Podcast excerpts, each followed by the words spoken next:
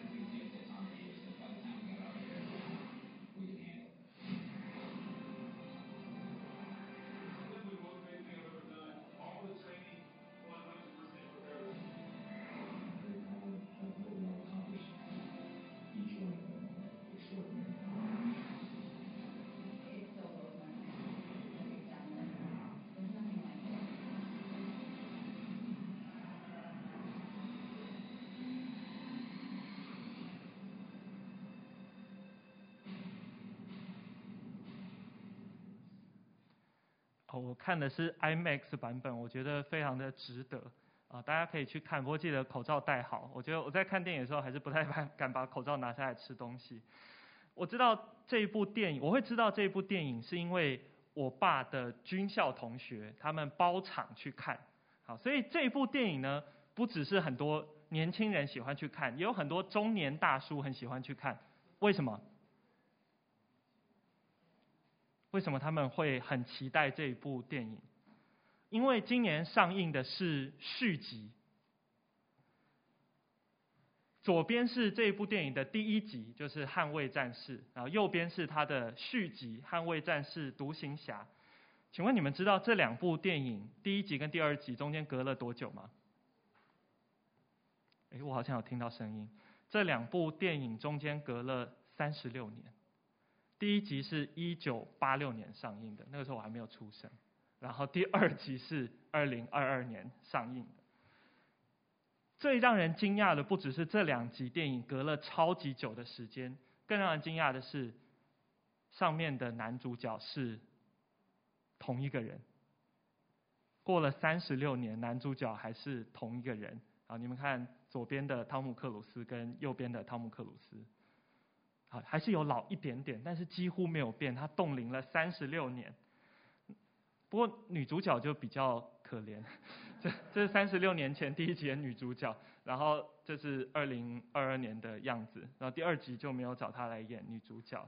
好，但是这个是汤姆克鲁斯太夸张了，完全冻龄，好，不是不是女主角的问题。好，这这个部这部电影它的英文名字叫做 Top Gun，为什么叫 Top Gun？呃，好大的一把枪，啊，中国大陆真的是翻译叫好大的一把枪。啊，Top Gun 是美国海军飞行器武器学校的名字，它是一个学校训练学校的名字。这一个学校专门训练训练顶尖的海军飞行员，他们是海军飞行员，不是空军哦。啊，当然很多人看到飞机战斗机上啊，空军，美国空军，不是，他们是海军。为什么他们是海军？他们开的战斗机是在航空母舰上面起降的。好，在航空母舰上面起降的飞机是美国海军拥有的飞机。第一集，汤姆克鲁斯在 Top Gun 这个学校里面受训，他们要成为最顶尖的海军飞行员。到了第二集，过了三十六年以后，他成为这个学校的教官，他要训练一群人，他们去执行一个秘密的任务。好，那我就不要在这里破梗，因为看来大部分的人是没有看过这个故事的。第二集我觉得非常好看，即使你没有看过第一集，你去看你还是会觉得非常的过瘾。好，但是如果你看过第一集，好像我，我为了要看第二集，我就赶快先去看第一集，因为那是我出生之前我没有看过，我赶快去看第一集，再来看第二集。如果你是这样子看的话，你会觉得第二集里面有很多很巧妙的设定。啊，就是跟第一集的故事有关联，然后当你看到的时候，你会觉得哇，好感动，它很巧妙的就这样连在一起。为什么隔了这么久，三十六年的时间，这个电影才拍了第二集？好，不是因为它卖的不好，它第一集卖的超好，那为什么隔了这么久才拍第二集？好，刚刚你们在影片里面，你们会有看到汤姆克鲁斯说了一句话。他说：“我本来没有准备好要拍续集，直到有一个值得拍续集的故事。你们一定看过拍的很烂的续集电影啊！我不是在说《侏罗纪公园》。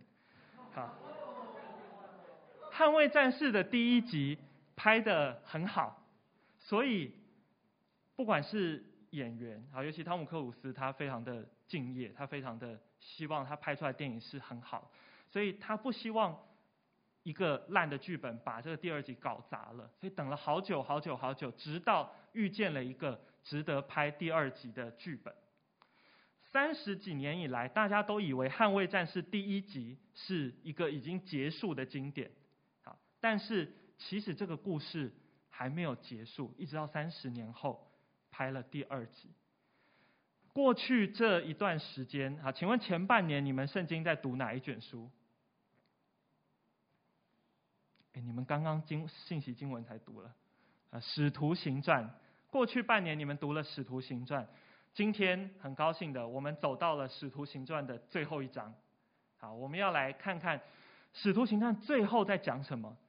这一个故事结束了吗？好，我们来看一下《使徒行传》的经文。今天我们看到的经文，刚刚领会带我们读的是二十八章的三十跟三十一节，最后两节。好，今天我们要看最后两章，保罗发生了什么事情？好，前面几个礼拜，如果你们有看经文导览，好，或是你们有听成人崇拜的信息，你们知道保罗他在什么地方被抓了？他在犹太的耶路撒冷被抓了，然后呢，他经过了很多场的审问，啊，他被祭司长审问，被巡抚审问，啊，不止一个巡抚哦。他被关了好久，还换了第二个巡抚，好，甚至他还见了亚基帕王，好，经过了好多的审问以后，在你们看到新闻上面的经文二十七章的第一节，菲斯都既然定规了，叫我们坐船往意大利去。请问菲斯都是谁？好，保罗遇见的第二任巡抚，他经过了一连串的诉讼审问以后，他决定要上诉到凯撒皇帝那边去。好，那皇帝在什么地方？在罗马。好，所以他们要从犹太地方坐船往意大利去。啊，他们准备坐船往意大利去，然后就派了一个保罗跟别的囚犯交给狱营的一个百夫长，叫做尤留。这个百夫长，这个官员专门看管他们，把这群囚犯运送到罗马去。好，他们就经过了一连串的航程，好，坐船的航程。然后走的日子多了，已经过了禁食的节期，行船又危险。保罗就劝众人说：“众位，我看这次行船，不但货物和船要受伤损，大遭破坏，连我们的性命也难保。请问百夫长有没有听保罗的话？好，百夫长没有听保罗的话。保罗说：这个时间开船太危险了，我们还是停一停好了。诶，保罗怎么知道这个时间开船很危险？保罗是开船的吗？诶，保罗不是开船，他怎么知道开船很危险？好，有一个可能是他已经坐船旅行了很多的地方，他对这个地方的海象很熟悉。但是百夫长是运送囚犯的人，他怕这些囚犯，哎，当中途因为还有不止保罗，还有别的囚犯，中途如果到一个地方停下来，他们跑掉怎么办？好，想要赶快，赶快我们就到罗马去。好，所以他不听保罗讲的，即使保罗说要有大风暴，他还是决定要继续前进。请问有没有遇到大风暴？好，有遇到大风暴。二十七章的十四节，不多几时，狂风从岛上扑下来，那风名叫有拉格罗啊，风还有名字。船被风抓住，敌不住风，我们就往风里刮去。好，果然就如同保罗所讲的，刮了一阵大狂风，好像遇到台风那个样子。然后船就在海里面飘来飘去，甚至他们还要把货物啊，把各种东西都丢下去，好，以免船沉下去。好，在非常危急的时候，二十一节，众人多日没有吃什么，保罗就出来站在他们中间说：“众位，你们本该听我的话，不离开克里特，免得遭这样的伤损破坏。现在我还劝你们放心，你们性命一个也不失丧，唯独失丧这船。”好，二十三、二十四节，请大家一起来念，请。因我所属所侍奉的神，他的使者昨夜站在我旁边说。保罗，不要害怕，你必定站在凯撒面前，并且与你同船的人，神都赐给你了。好，二十五节说，所以众位可以放心，我信神，他怎样对我说，事情也要怎样成就。只是我们必要撞在一个岛上。刚刚保罗预言了，你这个时间开船一定遇到大风暴，果然就遇到了大风暴。好，这个时候大家都非常的慌张，觉得好像船要沉了。但是保罗却告诉他们说：“不要担心，好，因为有神的使者对我说，你们你可以安然的站到凯撒面前，就是指你们可以平平安安的到罗马去。”好，这一段记载，好，使徒整个使徒行传的后半段，您看到保罗在船难当中，他不害怕。整个使徒行传后半段的记载，我们可以发现一件很有趣的事情，就是。这些记载保罗的经文，跟福音书里面记载耶稣的故事，会让你觉得有很像的地方。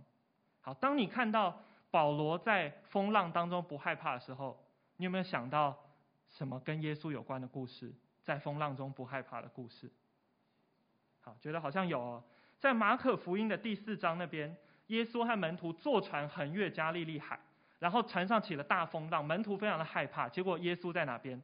他在船里面睡觉，然后门徒就跑去问，就是说耶稣，哇，夫子，我们丧命啦，怎么办？这个时候耶稣没有慌张，然后他还平静了风和海。好，那你看到这个经文，你就发现，哎，保罗也遇到了这个大风浪，而且他没有害怕。好，这好像让我们想到了福音书里面耶稣的故事，在这个地方记载了保罗他的。故事他的表现跟福音书里面记载耶稣的故事很像，不是要告诉我们说，哇，保罗好厉害，好像耶稣那个样子，不是这个意思。这边要记载保罗跟耶稣很像，是要告诉我们说，是要让我们想起耶稣在福音书里面曾经做过的事情，好，是要让我们提醒我们说，耶稣一直与我们同在。所有的能力，不害怕，这些能力都是从他而来。所以保罗说，有使者在这边对他说话。好，我们要继续看下去。大家记得我刚刚所讲的话，等一下你们还会看到。好，二十七章的三十三节，天渐亮的时候，保罗劝众人都吃饭，说：你们悬望忍饿，不吃什么，已经十四天了。所以我劝你们吃饭，这是关乎你们救命的事，因为你们个人连一根头发也不致损坏。保罗说了这话，就拿着饼在众人面前祝谢了神，拨开，于是他们就放了放下心，他就吃了。好，大家在非常紧张的时候，请问你会心里很平安的在那边吃东西吗？好，不会吗？呃，有有有些人会，很贪吃的人可能会。好，在大风浪的时候，大家东西都要丢到船底下去，怕船要沉了，怎么还有心要吃饭呢？好，但保罗告诉他们说：“你们放心吃饭吧。”好，因为神的使者已经向我显现说，你们必定平安。保罗做了一件什么事情？好，我在上面标出来了。他拿着饼拨开了，祝谢，然后递给众人。请问，当你们看到这个时候，想起什么东西？想起什么？你们觉得很眼熟？耶稣做过什么事情？耶稣最后的晚餐，拿起饼来拨开，递给大家吃。好，或者在喂饱五千人的时候，他也拿起饼来拨开，递给大家吃。所以在这里，我们又看到，诶，保罗做的事情。跟耶稣所做的事情好像，又在提醒我们要想起耶稣所做过的那些事情。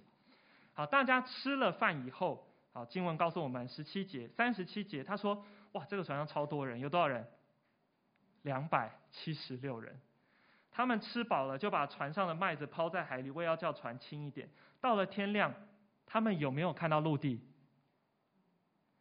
保罗说。”你们必定平安，不会被风浪卷走。哎，果然，他们吃了东西以后，隔天早上就看到陆地。他们看了一个海湾，有岸可登，就把这船拢，看看能不能把船拢过去，就是靠近过去。好，接下来二十八章的第一节，他们已经上岸了。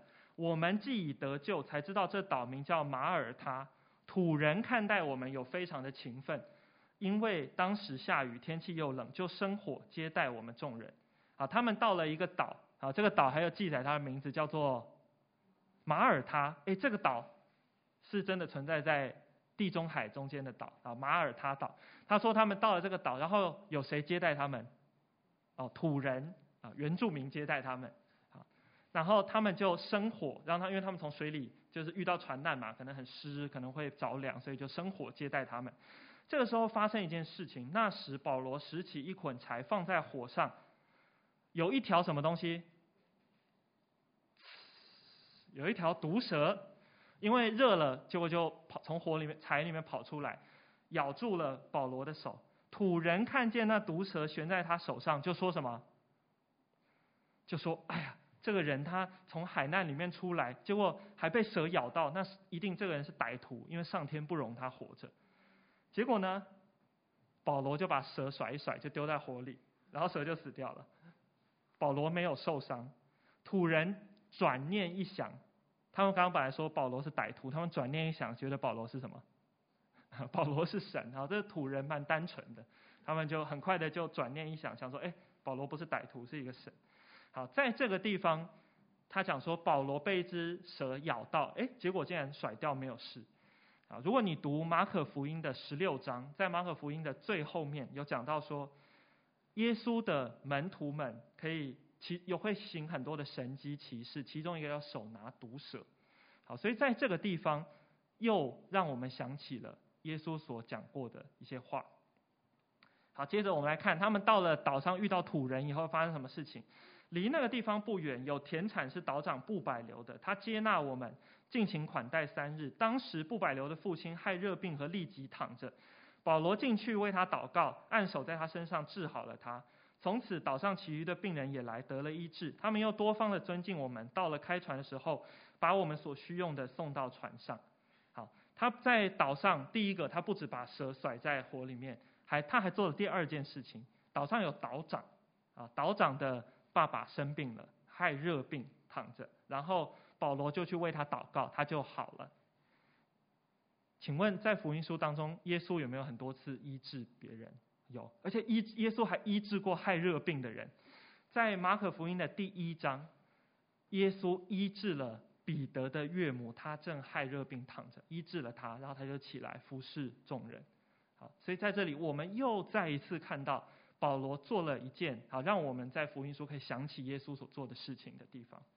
好，然后接下来呢，他们在这个岛上待了三个月。他们就又出发往前行，接着他们就顺利的到了罗马城，好，到了罗马城了。到了罗马城以后，他先请犹太人的首领过来。请问过去保罗跟犹太人的关系是好还是不好？在前面几章的时候，好还是不好？不好。他保罗每到一个地方，犹太人看了都想要杀他，还从这个城追到下一个城。好，所以到了这个地方以后，保罗就赶快找了那边犹太人来，然后要对他们说：好，对他们说我为什么到这个地方？好，我在耶路撒冷被抓，然后被审问，但是我决定要上诉到凯撒这边来。好，那但是其实我没有做什么不好的事情。好，那结果犹太人他们对保罗是友善还是不友善的？诶，结果罗马这边的犹太人好像不太一样哦。他们说，我们没有接到犹太这边过来论你的信号，就是犹太人没有从耶路撒冷那边寄信过来说啊，这个保罗要过去，你要抓住他，要怎么样，要迫害他。他们没有讲保罗的坏话。他们这些的罗马的犹太人反而说，诶，你讲的这个东西，我们有兴趣来听听看，你找一个时间来跟我们讲。好，结果呢，保罗就跟他们约定了日子，然后讲这福音的内容。讲完以后呢，犹太人有些相信的，有些不相信的。在保罗跟犹太人讲完以后，有些相信，有些不相信。他们因为意见不合，他们就散开了。然后保罗讲了一句话，好，说圣灵借先知以赛亚向你们祖宗所说的话是不错的。他说：“你去告诉这百姓说，你们听是要听见，却不明白；看是要看见，却不晓得，因为这百姓油蒙了心，耳朵发沉。”眼睛闭着，恐怕眼睛看见，耳朵听见，心里明白，回转过来，我就医治他们。所以你们当知道，神这救恩如今传给外邦人，他们也必听受。请问保罗讲了一长串话，这是什么意思？他是在说犹太人会听福音，还是不会听福音？他说犹太人不会听福音。好，这句话不是保罗第一次说的，是先知以赛亚在以赛亚书六章。九到十节，以赛亚就已经讲了这些话。他说：“犹太人，你们本来是一开始就认识神的人，但是上帝所吩咐你们的话，你们都不遵守。所以呢，这个救恩就要传到外邦人那边去了。好，这是一件很重要的事情。如果因为犹太人他们不听神的话，所以呢，上帝的救恩就可以传到外邦去，让我们这些不是犹太人的人也可以认识上帝。”这是在犹太人当中，保罗跟犹太人议论所发生的事情。接下来，我们今天读的经文三十节跟三十一节，请大家我们再读一次三十节、三十一节，请。保罗在自己所租的房子里住了足足两年，凡来见他的人，他全都接待，放胆传讲神国的道，将主耶稣基督的事教导人。并没有人禁止。这两节经文是《使徒行传》的最后两节经文。当你看这两节经文的时候，哎，你觉得这个故事写完了吗？没有啊，哎，这个写的很奇怪，没有就没有结尾的感觉。放胆传讲神国的道，将主耶稣基督的事教导人，并没有人禁止。哎，哎，怎么下一章下一页就罗马书了？使徒行传怎么写到这里就没有了？啊，我我自己会觉得好像没有写完了。我看好像也有大家也觉得说好像没有写完的感觉。请问，如果是你，你会怎么写使徒行传的结局？如果是你，你会怎么写使徒行传的结局？当你看了前面二十八章的故事，你最后会怎么写这个结局？好，一般我们觉得啊，一个成功的作品，让人印象深刻的作品，应该有一个很完美的结局啊。好，比如说保罗不是到处去传福音吗？好，他应该到罗马记载说，哦，一万人信主。好，保罗在这里福音大大的传扬。好，或者是全罗马都变成基督徒，哇，这样不是很圆满大结局吗？觉得哇，很厉害，很厉害。或者是好，保罗不只在罗马传福音，保罗继续传福音，传到世界尽头去，哇，是不是也很厉害？啊，觉得诶，不止不应该只停在这里啊，应该要继续传下去啊。保罗这么伟大，应该要讲一些很好听的话啊，应该要写一些啊、很歌功颂德的话嘛，这样才是感觉有一个使徒行传有一个结局。使徒行传这一个不像结局的结局，让我想到了一个东西，让我想到了我们刚刚讲到一开始的时候讲到捍卫战士。他隔了三十六年才写了一个续集。捍卫战士第一集的故事没有结束，隔了好久好久，三十六年以后，这个故事还在继续写下去。好，因为汤姆·克鲁斯说，我本来没有准备好要拍续集，直到有一个值得拍续集的故事。使徒行传写的好像没有结束，是因为这个故事真的没有结束。保罗在罗马放胆传讲神国的道，不止保罗在传讲神国的道，历世历代的人也在继续传讲神国的道。所以使徒行传这个故事没有结束。捍卫战士过了三十过了三十六年都还可以拍第二集。好，使徒行传的这个故事。过了两千年，都还在继续拍续集。《使徒行传》的最后没有写保罗发生了什么事情。请问保罗最后发生了什么事？根据教会历史，没有记载在圣经里面，但是根据教会历史，保罗在罗马被关了两年以后，就是刚刚讲到他在那里传扬福音，没有人禁止。好，但他后来被释放出来了。可是呢？然后保罗被释放出来以后，他也真的去了很多附近的地方传福音。但是过了大概两三年以后，保罗又再次被捕被抓了。这一次被捕被抓就跟他上一次很不一样。好，这一次被捕被抓，保罗最后一次被捕入狱，前情形跟前面很不一样。他没有等待很长的诉讼的阶段，然后就立刻执行了最后的判决。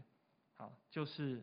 判他死刑，好，他被处死的方式是砍头，好，这个画面因为有点血腥，所以我图就放的比较小。保罗是罗马的公民，他不需要受十字架的酷刑，但是他因为传福音的缘故，他仍然被控告，然后他被执行了斩首。大家两年前的时候有参加扩增实境的退休会，大家还记得这一张图吗？还记得那个很大很大的海报，大家在闯关的时候，你们很开心的搜集了分数，然后你们要跑去兑换什么东西？什么东西？黄黄的贴纸。好，你们兑换这个贴纸以后，你们要做什么？把它贴在这个世界的点点上，代表这个福音慢慢的传开了。但还记得吗？我们在这个退休会当中曾经讲过。我们很开心收集贴纸，把它贴上去，福音好像传开了。但是在教会的历史当中，每一个福音传开的时候，可能都有一位基督徒在那里牺牲，以至于让福音可以在那里传开。使徒行传的故事并没有结束，我们今天仍然像保罗一样，继续来写这个传福音的故事，继续放胆传讲神国的道，即使。会遇见很大的艰难，但是这个故事仍然继续下去，继续放胆传讲神国的道，将主耶稣基督的事教训人，并没有人禁止。好，接下来有一段默想的时间，要请思琴帮我们谈回应诗歌。等一下在荧幕上的经文，大家可以一边看一边来默想回想我们刚刚所听到的信息。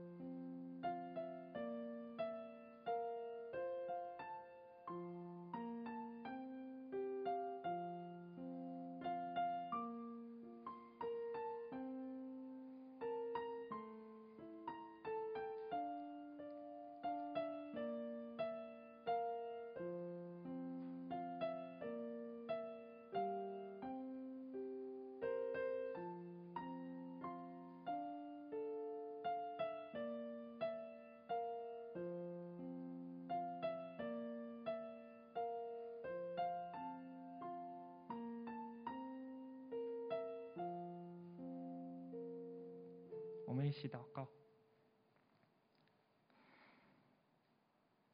亲爱的天父，谢谢你让我们在《使徒行传》的经文当中看见了福音被传开、教会被建立的故事。